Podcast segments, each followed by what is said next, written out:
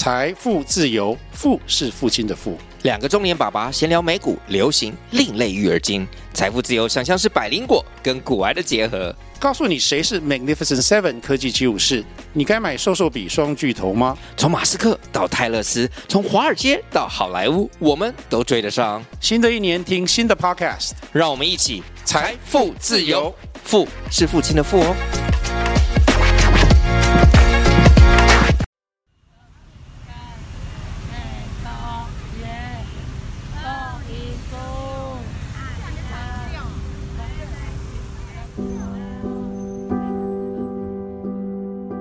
盒装台北饼干，透过饼干打开你对台北的认识。生动台北第一个商品诞生了，与熊米屋基金会和 Podcast 一起讲故事的台北饼干伴手礼。这是一盒爱心饼干，熊米屋的小鱼儿是在台北市政府的樱景之一。盒子里面饼干代表他们自给自足的能力，也是孩子们对于台北城市行销的一点心意。饼干的造型是台北的著名地标啊，每一片饼干都有一个 Podcast 赋予它精彩的故事。为什么要谈北门？甚至我都觉得所有的。啊、呃，台北城其实剩下四个城门而已，只有北门是原汁。中正纪念堂本身意义我就不喜欢嘛，嗯，就是纪念一个独裁者，对我来讲就解读就是这样子。我们不能去沉寂威权社会留下来的东西，觉得它存在就合理，嗯、而是我们应该去找一个合理的存在。我觉得摩天轮就是一个充满非常温暖的一个存在，嗯、就是你看在整个城市里面，如果是有个摩天轮，你就会觉得哇，这个地方热闹、开心，充满了幸福感。边吃饼干边听故事，让你更了解台北，成为台北的小小导览员。饼干好吃，盒子可爱，漂亮的巴士造型，超好吃，纯天然的手工饼干。送出礼盒时也能感受满满的台北味。不止这样啊，全台第一个在双层观光巴士的 Live Podcast 即将举行喽！配合饼干呢，我们在十一月也要举办生动台北三周年的 Live Podcast 啦。三场在观光巴士上的 Live Podcast，三个不同主题，透过双眼更认识台北。现在填问卷获得限量的早鸟优惠价格，快去资讯栏点击链接吧。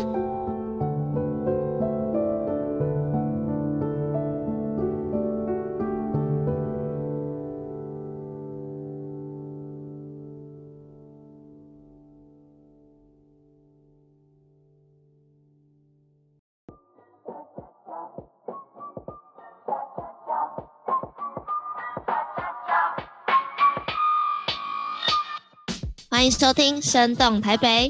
大家好，我是 Leo，郭胖子，台北市街头导览员，A.K.A. 生病在家隔离中很可怜的 Podcast 公司老板。我是明轩，漂亮的、无奈的、可怜的上班的人。在这个节目里面呢，我们会透过不同时事、不同故事，大家探索台北这座城市。明轩现在是几点？现在几分呢？现在是六月二十二号的上午十点四十九分。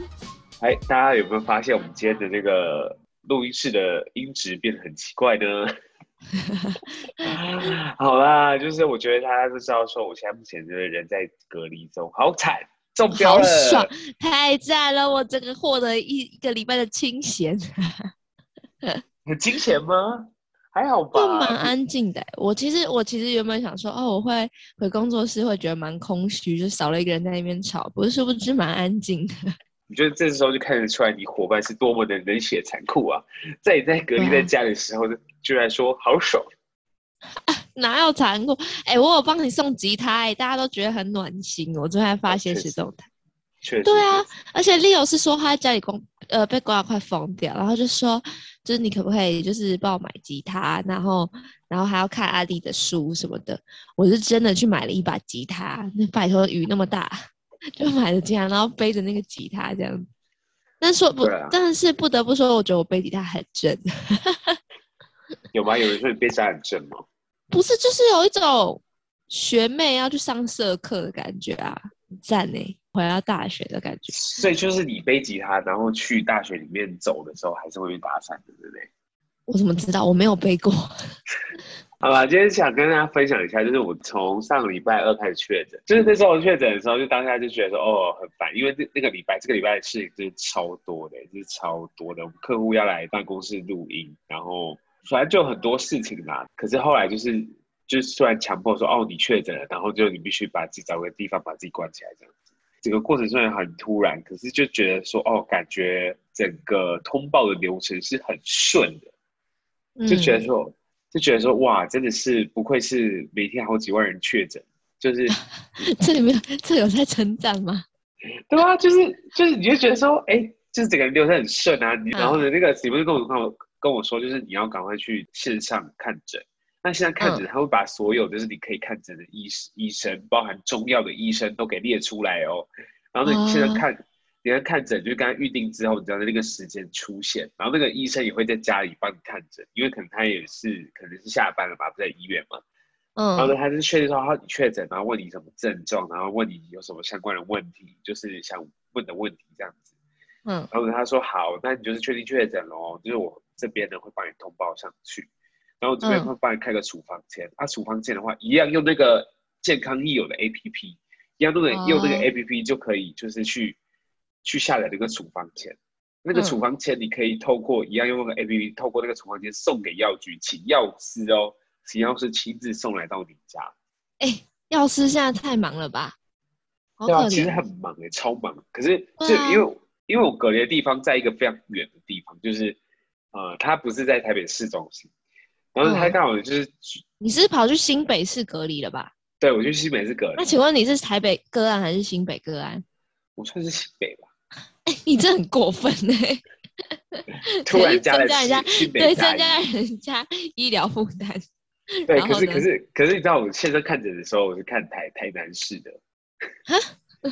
就你可以挂台南市的那个。啊，你是挂不到台北的，是不是？那时候史波就说：“哎。”我帮你看好了，就哪个医生晚上八点有空，就是挂这个。然后我说好，那、uh... 我就挂这个。然后反正呢，那时候呢，就台南市的人就打电话来说：“哎，不好意思，肖先生，请问你是就是在台南确诊的嘛？就是你你是住居住台南吗？什么之类的？”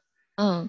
然后我就跟他说：“哦，我是在新北这样子。”然后呢，他说：“好，那到时候会有新北市有人联络你。”然后呢，就是对，然后隔一天，就是新北市的人就打电话来说。说哎，肖先生你还好吗？身体还好吗？这样这样之类的。嗯，反正呢，就觉得呢，我就整个感觉下来是流程是很顺，是在台湾确诊，这个过程是虽然还是有不舒服的，可能前几天两三天不舒服，一直在咳嗽，然后连声音都没有的时候的时候，我、嗯、觉得这这蛮痛苦的。可是现在就是确实好一点，然后也觉得说，哎，整个过程是蛮蛮顺的啦，对吧？我觉得我觉得也是蛮幸运的，是在已经可能。呃，疫情已经两年，就是大家已经比较不会手足无措的时候确诊啦。我不知道米确是偏选资源的，就是他身边非常非常多的确诊者，然后会非常非常多亲密接触的确诊者，然后到现在都还没事，真的是。可是我其实有不舒服，就是验是阳，哎，验是阴性而已，快筛我都挖超里面。的，你就是懂挖之人呐、啊，超懂挖。我真的超会快筛，我现在快筛 王。快筛好，快筛小公主。真的，好了，那我们就直接来，就是讲我们的新闻时间，不要让 Leo 讲太多话了。李明周报，台湾女孩莉亚小小顶级厨师夺冠，精湛手艺连地狱厨神 Golden 都称赞。小小顶级厨师美国版邀请八到十三岁怀有厨艺梦的小小参赛者竞赛哦，角逐小小厨神的头衔与十万美元奖金哦。节目从二零一三年开播至今，有培育出许多小小厨师跟名人。在第八季的参赛者中，父母皆来自台湾的十岁女孩莉亚获得来自十万美元的奖金。父母都来自台湾的他哦，时常融入台湾文化，教出中西融合的佳肴。除了首集的米粉料理之外，也曾经端出包含核桃、虾仁、凤梨炒饭、金箔猪肉水饺等，都让评审赞誉有加。OK，哎，吃的新闻，听到吃的都会眼睛为之一亮。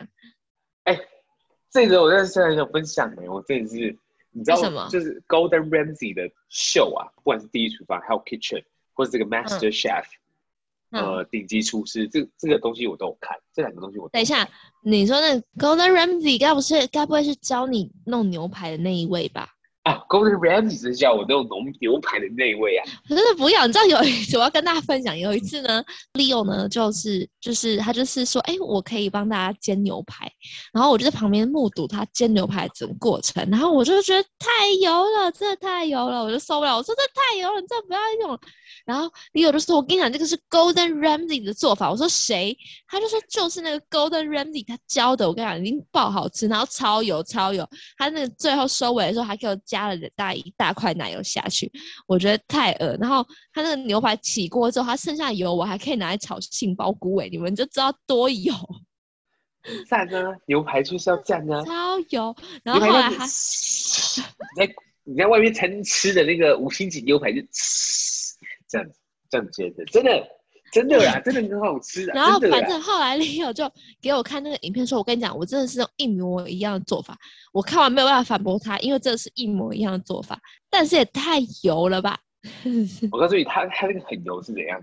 他其实就是会把一大坨奶油融化之后，然后呢，在牛排煎完之后呢，在那。那个奶油就是用一直用那个奶油去涂那个牛排，让它过那个奶油，过那个奶油，让那个奶油整个收进到那个肉里面，就是跟肉汁混合在一起，这样子超好吃。还有，那你为什么最后还要再加一大块奶油？这我不能接受。这不是重点，反正 Gordon Ramsay 他是非常有名的一个网络红人。他不可以网络红人说什么你就跟什么啊？你这样就是脑粉，脑粉虾弟，就是虾弟。反正呢，就是他就是出过非常非常多有名的系列的节目，然后他就是他有名的，他有名的原因是因为他刚开始出那个 Hell Kitchen 地狱厨房的时候，他是有点像是实境秀，然后邀请一群人来参加他的实境秀，一群一群厨师来参加他的实境秀，然后他们、嗯、他这这群厨师在犯错的时候，Golden Ramsay 会把他骂到狗血淋头。他骂人不是都蛮好笑的吗？就是那种很很很多比喻啊什么的。对啊，他就是说，就是这个东西跟什么大便一样啊，什么之类的。然后就反正就是你会觉得他骂人很凶，你会觉得说他好像是用海军陆战队的方式去骂人一样，你知道吗？然后呢，除了这个之外呢，他还有去做过那种拯救拯救餐厅的系拯救餐厅的系列。然后那些拯救餐厅的系列，说快倒闭的餐厅，然后就是请他上来教大家吗？对，然后他每次他会温柔的教吗？他就很凶，他非常的凶。那他可以上我们。哦、算了，不说。台北某一个双层那个餐车，台北某一个交通工具上面拯救一下。我告诉你，他就会劈头痛骂那边的，不管是员工，尤其是那个边的 manager，他会骂那边的 manager，骂的非常凶啊。哎、欸，可是 manager 又不管煮饭，他要骂也要骂。没有啊，就是他就是骂 manager，他会跟 manager 说你，你看你你怎么教你这个厨师的，这个菜怎么会长这样子？这个这个。鲑鱼根本没熟啊！你要你要我吃这种大便吗？那样子 超凶的，然后你就觉得说哇，怎么会那么精彩？然后那些就是被他吃瓜群众在那边吃瓜，真的真的，我告诉你，只要上过他节目的人，就是或者餐厅，嗯、大家会都会被漏搜出来，然后大家就去那家餐厅吃，说到底有多难吃，到底有多不好吃。也是蛮不错的宣传呢。是很不错的宣传，可是有时候你在拍那个的时候，你是希望有一些戏剧的张力嘛？你就不可能你在拍的时候、哦、是啦，就是 Golden Ramsay 说你是跟这个东西跟大便一样的，你就说哦好，对，对不起，对不起，那我们把它改进之类的。你们他们要呛虾是不是？对，有些会呛虾，有些会呛虾。真的，之前过往有有一两个案例是跟 Golden Ramsay 呛虾之后，后来去告这个节目制作公司的。这么气？对啊，超气的啊！他就说。就是因为那集节目播出之后，他就告这个节目制作公司，因为呢，他们就是让他的，他就是批评某一道菜很难吃，然后大家就去去那个餐厅里面就真的去吃那道菜，然后结果负评真的超多的。然后呢，到到后来那那那家餐厅真的就倒闭了，就是因为这个这个这个实境秀倒闭了。好猛啊！他们有拯救到哎、欸，这样就不就失职了。反正你去看那个 Golden Ramsay 他的那个节目，就是有很多呃餐厅是被 Gordon Ramsay 带起来的，厨师也是，或者是被 Gordon Ramsay 骂很臭的。他就是一个非常代表性人物。然后呢，他在差不多十年前左右的时候，他们开始了一个系列叫做“小小厨房”这个“小小厨神”系列，就找小朋友嘛。对，就是找小朋友的。那应该就不能骂成这样了吧？对，不能骂那么小，变成慈父慈父系列。对，就是他，你会觉得说，Gordon Ramsay 真的是他不知道是演员还是怎么样哎、欸，他就是就是跟小朋友对话的时候，他就会低下腰，弯下身来，然后就是跟小朋友说：“你做的非常好，你你做的很棒。”好萌啊！对，就是这很好很棒。可是他还是会有很凶的一面，可是他会把就是说脏话的那部分拿掉了，就是他不会在小朋友面前说脏话之类的。有有有，真的不错哎、欸，这个有有感心到。对啊，然后然后反正这个 Golden Ramsay 他这个节目呢就非常的有名。反正呢，这个这次我们要讲的这个主题是莉亚这个小朋友呢，他他是就是呃在美国出生的台湾人，他爸妈在美国都是开餐厅的，嗯、就是在美国纽约有两家餐厅，其中一家叫那个 Fantasy Cuisine。嗯嗯，然后呢，他这家。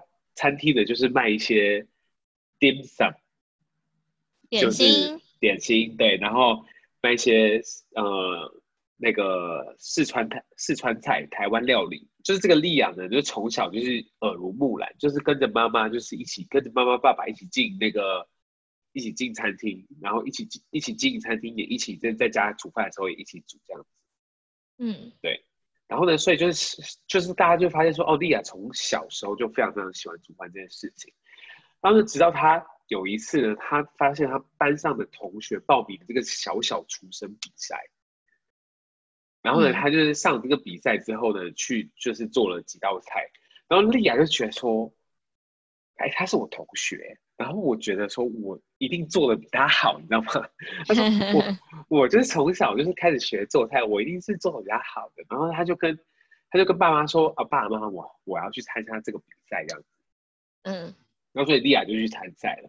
对，那莉亚就去参赛了。然后参赛的过程中呢，因为他他是住在纽约嘛，然后他他的比赛的地方好像是在哦，纽约是在东岸嘛，他比赛的地方好像在西岸。所以呢，他们就是必须就是跑去很很远的地方去比赛啊。Oh. 对，然后跑去很远的地方去比赛的时候，可是他的课业也必须要继续。所以呢，他那时候他母亲说好，就是女儿有这个梦想，就让她继续没有关系。就是，可是他没有想到说女儿会走到那么后面，你知道吗？女儿就是 一路过关斩将，对，一路过关斩将。尤其是女儿在第一集的时候，好像在这季播出的第一集的时候就被评选为最佳的料理。因为莉亚在第一集的时候就端出一道菜是鳗鱼米粉，那很很台式哎、欸，就是你去看他，就是可能他中呃，如果你有去看他那个影片的话，你看他很像那个，就是 Golden Ramsay 他们吃完之后呢，他那个菜就变得很像那种鳝鱼意面，鳝鱼米粉，就变得很像鳝鱼米粉。可是呢，他就是用那种。呃，烤鳗鱼就是烤鳗鱼，就像台湾人很喜欢烤鳗鱼的方式，就是用那种很甜的酱油。日本也是啊，就是很喜欢用那种很甜的酱油去刷那个鳗鱼，然后炒米粉这样子。然后呢，就是这一题刚开始出的时候，Gordon Ramsay 就就说，就说，哎，利亚的这个 dish 很特别，这道菜非常特别，是因为它很能代表说它来自哪里，就是它有非常非常高的独特性这样子。嗯，对，这道菜。在第一集播出之后呢，他的父母的那个餐厅就被灌爆了，他父母的餐厅就被漏收出来了，你知道吗？然后呢，大家就去找那个，大家去就就去他父母的餐厅，然后呢说要找莉亚，莉亚人在哪里呀、啊，什么什么之类的。好酷啊、哦！然后呢，就是莉亚就是这样一路过关斩将到最后面，就是赢到了这个冠军，然后拿拿到了十万元美金的奖金，这样。这个中间呢，其实有发生过一个非常非常好笑的事情。你知道，就是在呃这个疫情当中啊，这个疫情经过这个当中，美国不是封城吗？那美国封城的时候，嗯、呃，像像这种大型的这种拍摄节目都是暂停，或者是有时候播放也是被被暂停，有时候拍摄到一半的时候就被被迫暂停了嘛。所以莉亚呢，就是在夺冠之后，他那个东西，那个整个那整个 series 那整个 series 都已经拍完了，夺冠之后已经拍完了，过了三年。嗯才播出哦，是哦，对，所以我们现在讲的这个东西，那这是三年前的东西的意思。对，这个三年前莉亚已经获得了冠军，可是她忍了三年，不能宣传，也不能讲说她是小小厨神冠军的这件事。她现在已经是青少年厨神，已经长大。对，现在已经青少年厨神了。那时候他十岁嘛，那时候他十岁，然后他就说他想开一个铁板烧餐厅啊，什么什么之类的。对，可是他现在已经十三岁了，嗯、然后他十三岁在前几前几天。就前几个月才跟大家宣布说，哦，我终于可以跟大家宣布我是这个比赛冠军了，好开心呐、啊，很开心我获得冠军，对吧？其实我很喜欢看美国实境秀的原因，是因为有时候美国实境秀的时候是突然蹦出一两个台湾人，或者一一两个台裔的美国人都出现在这个节目里面，我就很想要知道，就很想默默的支持他们，就说加油，你可以的这样子。你现在就是，你现在就是，你就是典型的台湾好棒棒系列台湾人。我觉得这莉莉亚的故事是蛮可爱的啦，就是真的蛮可爱的，那蛮可爱的。他就说他在以前在在就是这种就是你知道在地狱厨神比赛的时候，他就是一个在很高压的环境底下比赛，他就是会计时啊，然后时间到了你就必须手离开你的餐桌，然后就必须就是端上你的料理这样，对吧？嗯，对，然后整个过程就觉得说。就看到这个小小的女孩在在做她喜欢的事情，就觉得就蛮疗愈的了，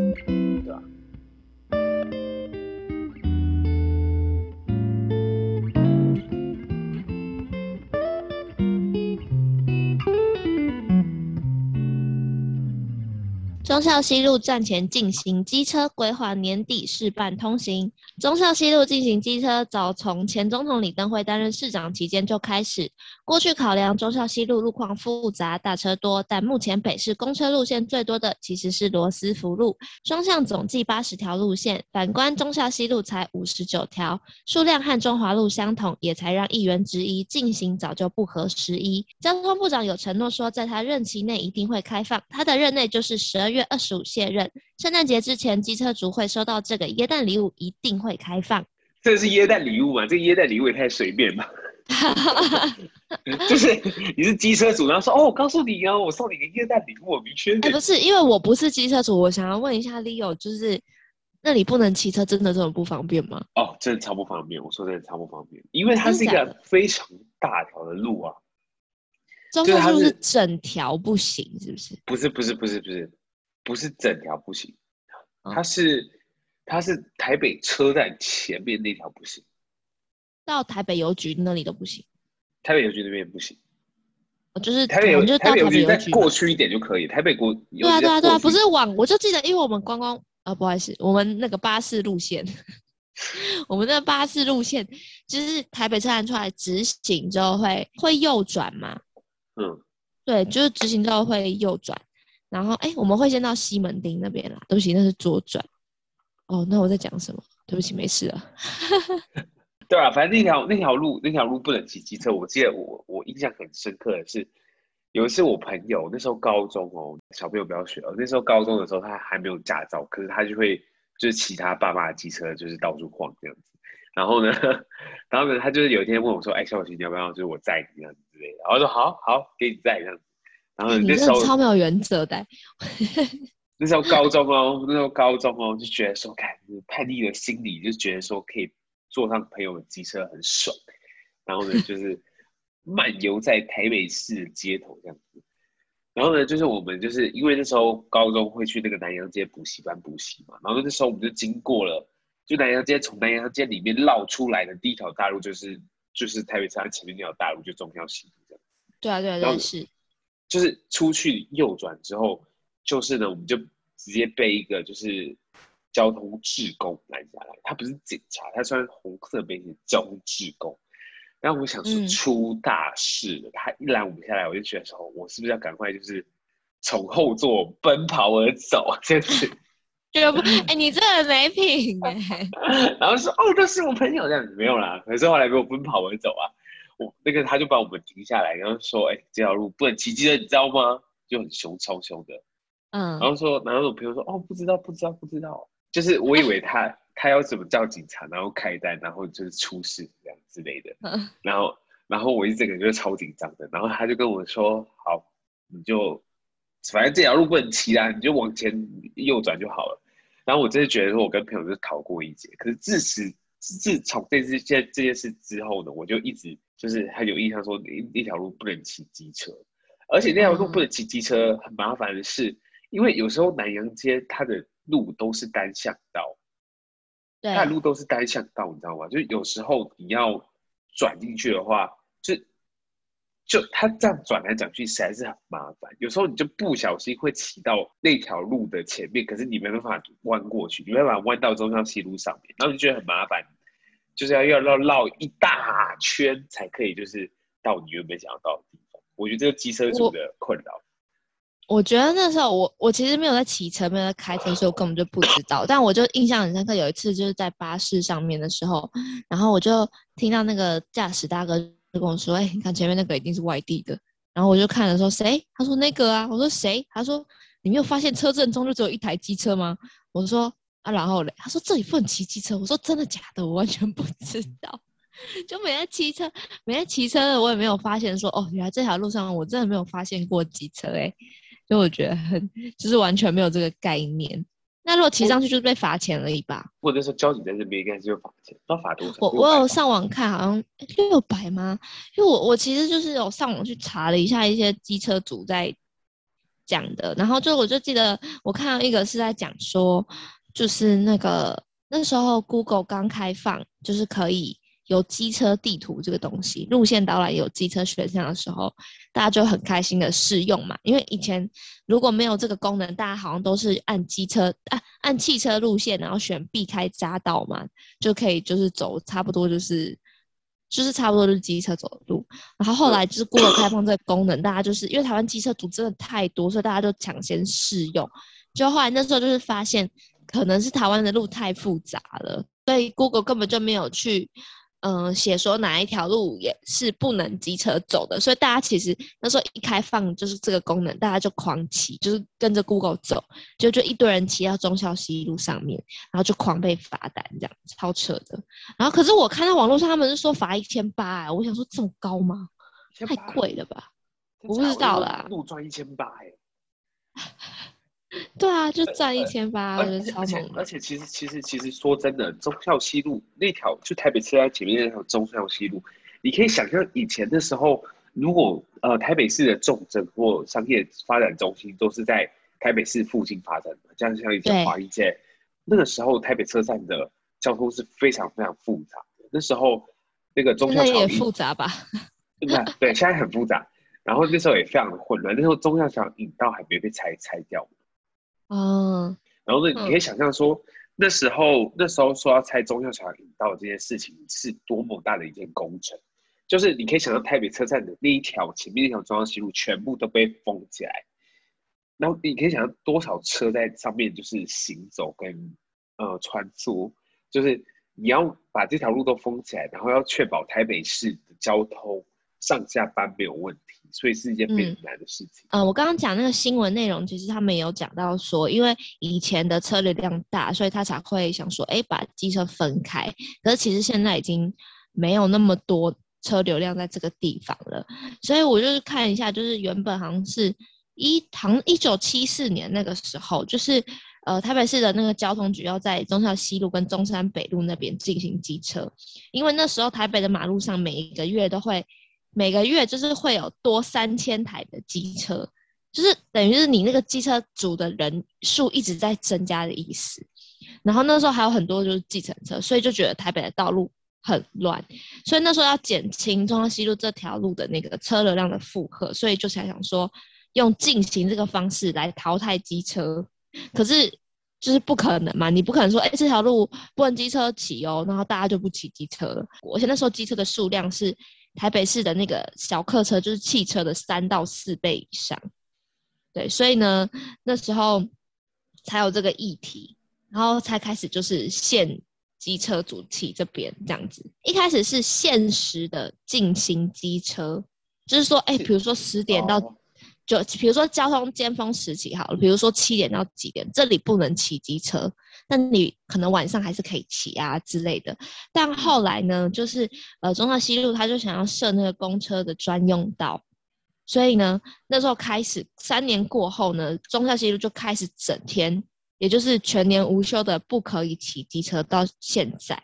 然后那时候呢，很多机车主就是搞不清楚，所以就进去，就是还是会骑上中孝西路。然后十年呢，就有三万张的罚单在中孝西路上面。三万张的罚单，然后每一张一千八百块，这个东西多少呢？对，这个数学就交给听众，直接懒得算。那我们算两千块好了，两千乘乘以三万等于六千万的罚单的，超多，将将近六千万的罚金。台北市政府要感谢机车族啊，感谢机车主。对啊，反正那真的是反正，那真的是那个圣诞礼物哎。你说台北市政府圣诞礼物吗？给机车主的圣诞礼物，说台北市政府已经省钱省钱。对啊，可是台北市政府已经惹毛了机车主了，不行了，因为确诊关系。哎、欸，对，就是我在看那个要开放的原因，其实好像就是上上上礼拜嘛，还是上礼拜？上上礼拜我们有讲那个，就是 Shift 他有在讲那个机车路权的问题嘛。如果没有听过，请大家回去听。所以呢，在今年的五到六月之间呢，台湾的那个机车路权促进会，它就有号召群众在七月九号，也就是下个月呢。会带就是这些机车主违法的一起行驶忠孝东路到西路哦哦，中孝东路的哎，中孝西路对，中孝西路那个就是不可以骑的那个地方，他们要用这种方式跟那个交通局去澄清说，哎，就是希望你们可以开放机车行驶。那后来的确就是议员他们就像如同前面新闻讲的，就觉得说，哎，这个规定已经好像已经不合时宜了，所以。可能会考虑开放这样子，开放真的会很方便吗？你觉得？嗯，我觉得会方便很多诶。如果在骑的，真的会方便很多。那是机车族的一个角度啊。我的意思是说，你看，比如说，你看那边又有计程车，然后又有公车，又什么的，不会觉得很乱吗？不会，不会，不会，不会。我告诉你，因为那条可以骑，真的是方便很多。因为那条真的是大路，你要，你可以想象，你你你如果平常就是。有在走忠孝东路、忠孝西路啊，忠孝东路、忠孝西、忠孝东路、忠孝西路，这这个就是一个非常大条的一条路嘛。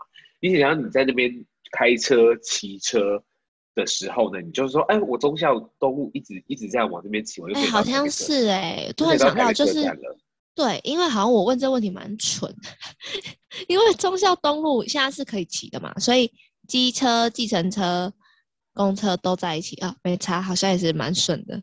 对，就是它就是顺顺一条，你会想说哦，忠孝东路我一直往这边走就可以到台北车站了。那台北车站，我到台北车站之前呢，我每次都会想说，好，我在台北车站前面那条路我不能转哦，你要转巷子。